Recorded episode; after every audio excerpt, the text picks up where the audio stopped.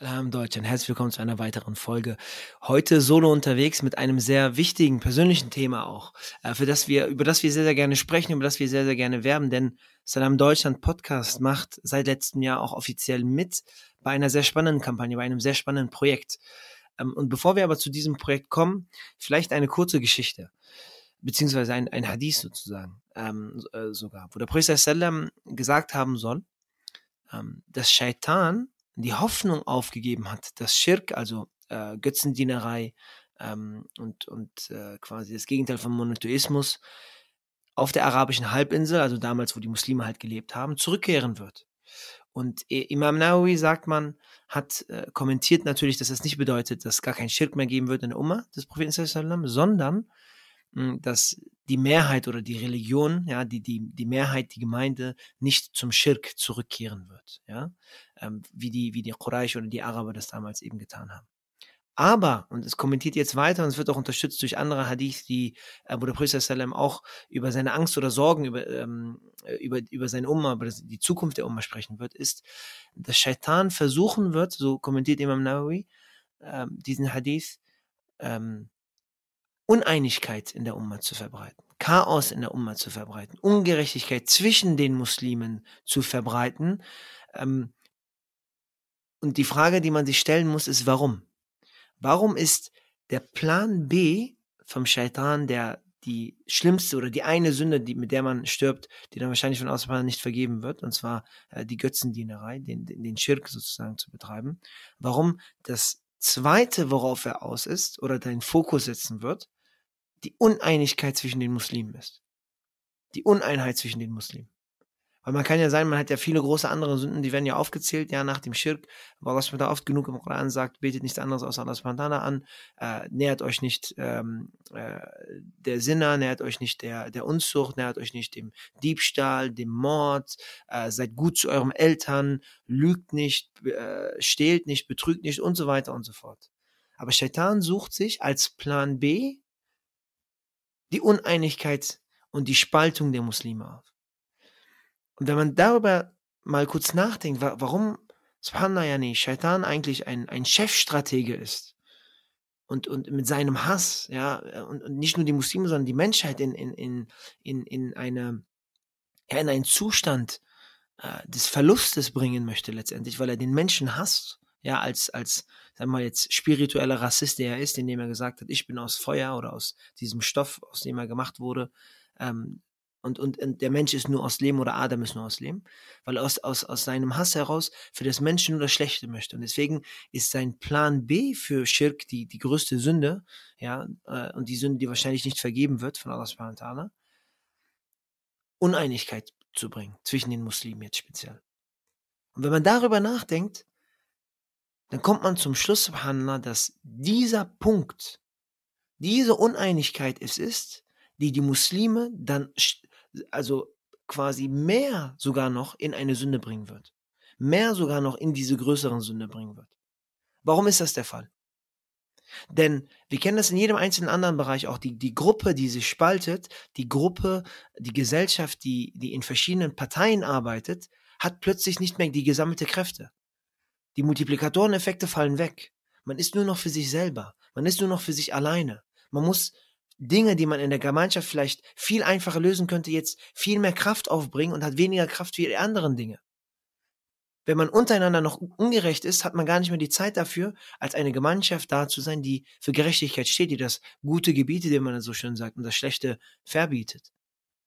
Und das Resultat dieser Uneinigkeit über die islamische Geschichte hinweg sehen wir immer wieder in den Phasen, wo Muslime von der glorreichen Zeit sprechen oder von, von, von Höhepunkten oder Einzelcharakteren, ohne sie jetzt aufzuzählen, dann war immer eine Haupt, ein Hauptmerkmal, dass sie es geschafft haben, möglichst viele Teile der muslimischen Gemeinde zusammenzubringen.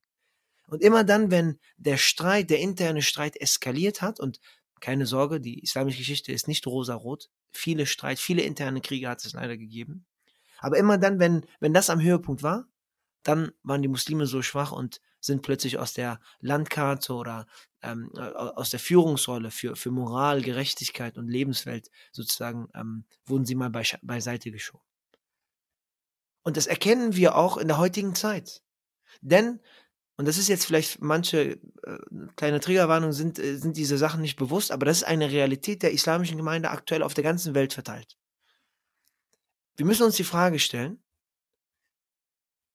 wenn ein, und da gibt es eine Pandemie leider, in Gaza, in Palästina zum Beispiel, gibt es zahlreiche, also ist eine Pandemie, zahlreiche befasst es gar nicht richtig, Jugendliche, die es nicht mehr aushalten in diesem korrekterweise definierten größten offenen Gefängnis dieser Welt und sich vom, vom Gebäude stürzen, um Selbstmord zu begehen. Natürlich würde jetzt jeder sagen, na gut, äh, Selbstmord im Islam ist verboten, aber man, man muss ehrlich sich die Frage stellen, bevor man überhaupt zu der Konklusion kommt, wollte dieses Kind sich wirklich selber umbringen? Überhaupt denkt ein Kind, was, was in, im, im, im jungen Alter an, an Lebensfreude, an, an, an Visionen, an Träume denken sollte, wie, wie kann es dazu kommen, dass es an Selbstmord denkt? Ohne jetzt zu bewerten das Resultat und diese Tat an sich. Wollte dieses Kind eigentlich diesen Selbstmord begehen oder haben diese Umstände, die fatalerweise daraus entstanden sind, dass Muslime nicht mehr da sind und zusammenhalten und auch nur sich selber, auch in der Lage, sich selber zu schützen, dazu geführt haben, dass solche Zustände entstehen, ohne jetzt die Fehler auf andere Leute zu zeigen. Wenn wir die Fälle zum Beispiel in Pakistan und Afghanistan ansehen, wo Waisenkinder drogenabhängig sind. Natürlich können wir jetzt sagen, der Konsum von Drogen ist unerlaubt, Haram ist nicht, ist nicht erlaubt. Aber wollten diese Kinder jemals wirklich Drogen nehmen? Oder hat diese Armut und der soziale Zustand sie dazu gedrängt und im Endeffekt dann auch diese Uneinigkeit, die uns in diesen Zustand gebracht hat, in den islamischen Reihen, in den muslimischen Reihen und die Kriege untereinander, dass Waisenkinder jetzt in diesen Ländern Drogen nehmen? In Bangladesch, ja, ob man es glauben mag oder nicht, gibt es bekannte Dörfer, wo minderjährige muslimische Kinder, Mädchen, Prostituierte sind. Und wo muslimische Freier hingehen und sich an ihnen begnügen. Kann man, kann man alles nach, ist alles offen, ist keine, ist keine, äh, äh, nichts offen, ist nichts Verborgenes. Wollten diese Kinder, diese kleinen Schwestern von uns sich prostituieren? Und ist es die Priorität, mit den Fingern zu zeigen und sagen, was machst du, schäm dich? Oder muss man sich die Frage stellen, wie kommen sie überhaupt in den Zustand, dass sie sich in einem islamischen Land prostituieren lassen und dass es offen allen bekannt ist und man es einfach zulässt? Oder ist es hier wieder die Uneinigkeit in der Regierung selber, vor Ort selber, in der Geschichte dieses Landes und in der islamischen Gemeinde an sich, die so einen Zustand herbeiruft, sodass alle nur noch taub, stumm und blind sind und das akzeptieren? Oder ein letztes Beispiel. Wenn wir an, an, an, an die Länder in Ostafrika denken, wo bis heute teilweise Dürren und absolute humanitäre Katastrophen herrschen. Und wenn euch diese Geschichten noch nicht erreicht haben, es Geschichten gibt, wo wir denken, oh, wir haben, wir müssen uns, oh, es gibt eine schwere Entscheidung, was studieren wir, was machen wir, was tun wir und so weiter und so fort. Und wir haben so viel Luxus und zu viele Entscheidungen das macht uns unglücklich und das ist voll schwer und so weiter. Gibt es dort Mütter, die von einem Ort zum anderen Ort oder selber auch am selben Ort bleiben und nicht mehr genug Versorgung haben und irgendwann mal die schwerste Entscheidung des, im Leben eines jeden Menschen führen müssen. Und zwar, welches Kind lasse ich jetzt verhungern, um andere Kinder noch am Leben zu lassen? Denkt ihr, diese Mutter wollte diese Entscheidung treffen? Denken wir das?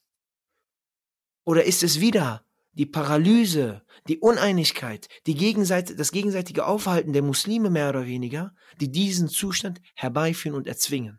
Und deswegen ist Shaitan ein, ein, ein, ein Chefstratege, weil er diese, die, die, die, die, diese, diese, diese Miserabilität herbeiführen kann, indem er nur einen Hebel zügt. Der ist aus diesem Land und du hast diese Nationalität. Du hast diese Flagge und du hast diese Flagge. Du folgst diesem Madhab und du diesem. Untereinander, zwischen den Menschen. Guck mal die an, die trägt das und der trägt das. Der hat diesen und der trägt so. Und trägt den, macht so und er macht so. In den Familien selber, zwischen den Ehepartnern, Eltern, Geschwister, wie auch immer.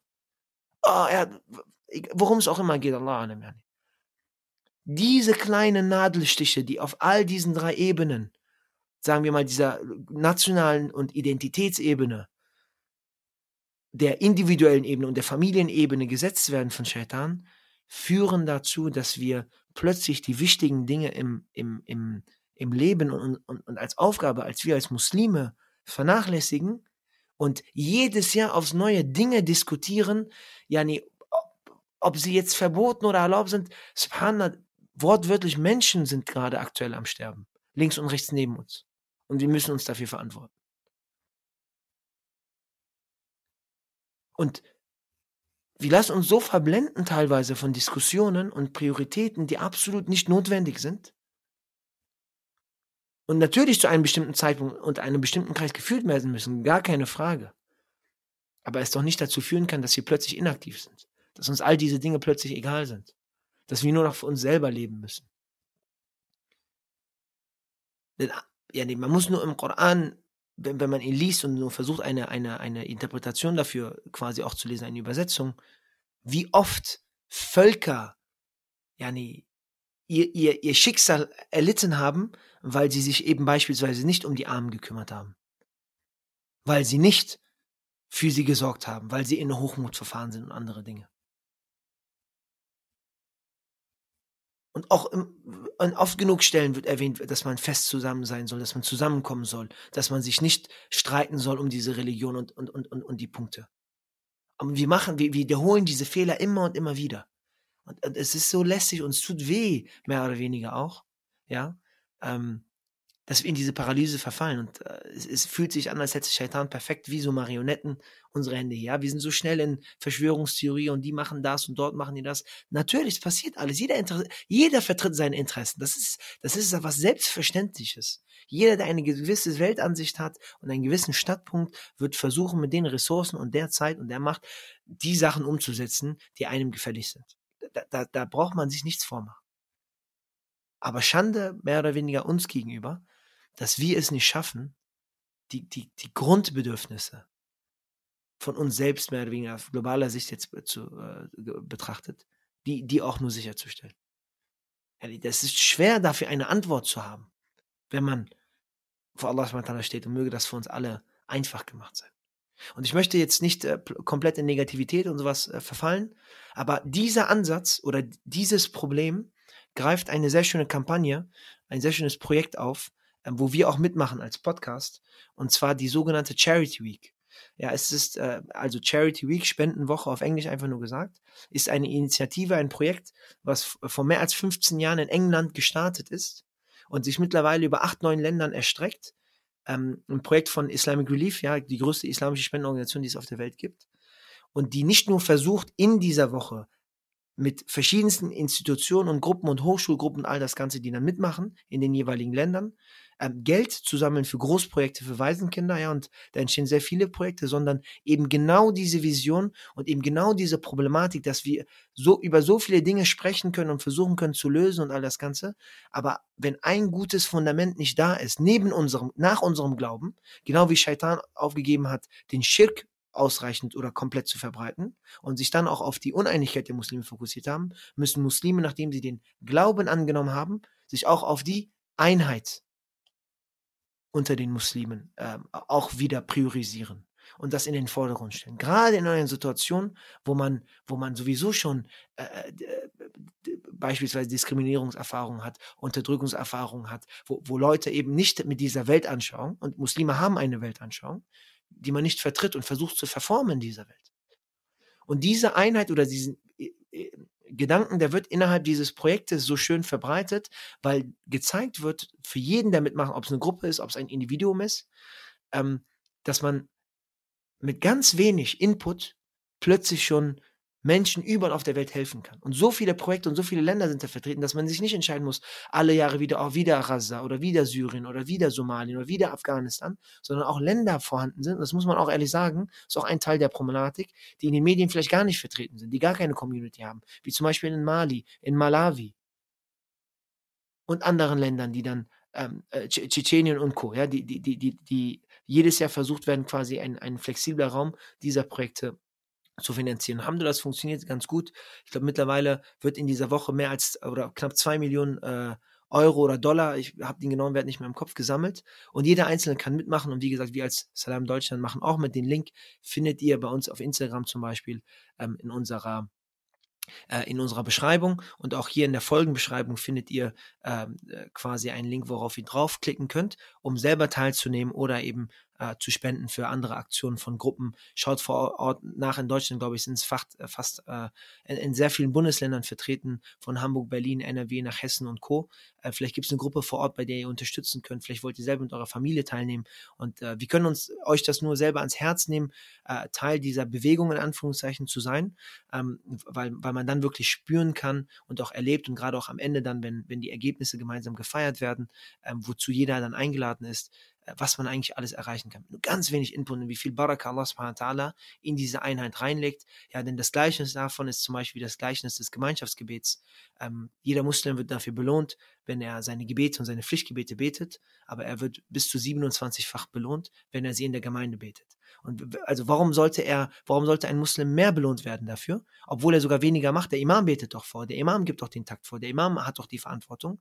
Einfach aus dem Grund, weil verankert werden soll, genau wie beim gemeinsamen Fasten im Ramadan und der Hajj und allen vielen anderen Tätigkeiten, dass die Baraka der Muslime und des Islams und der Umma in der Einheit liegt. Und daraus müssen wir Kraft schöpfen möge Allah uns dazu verhelfen.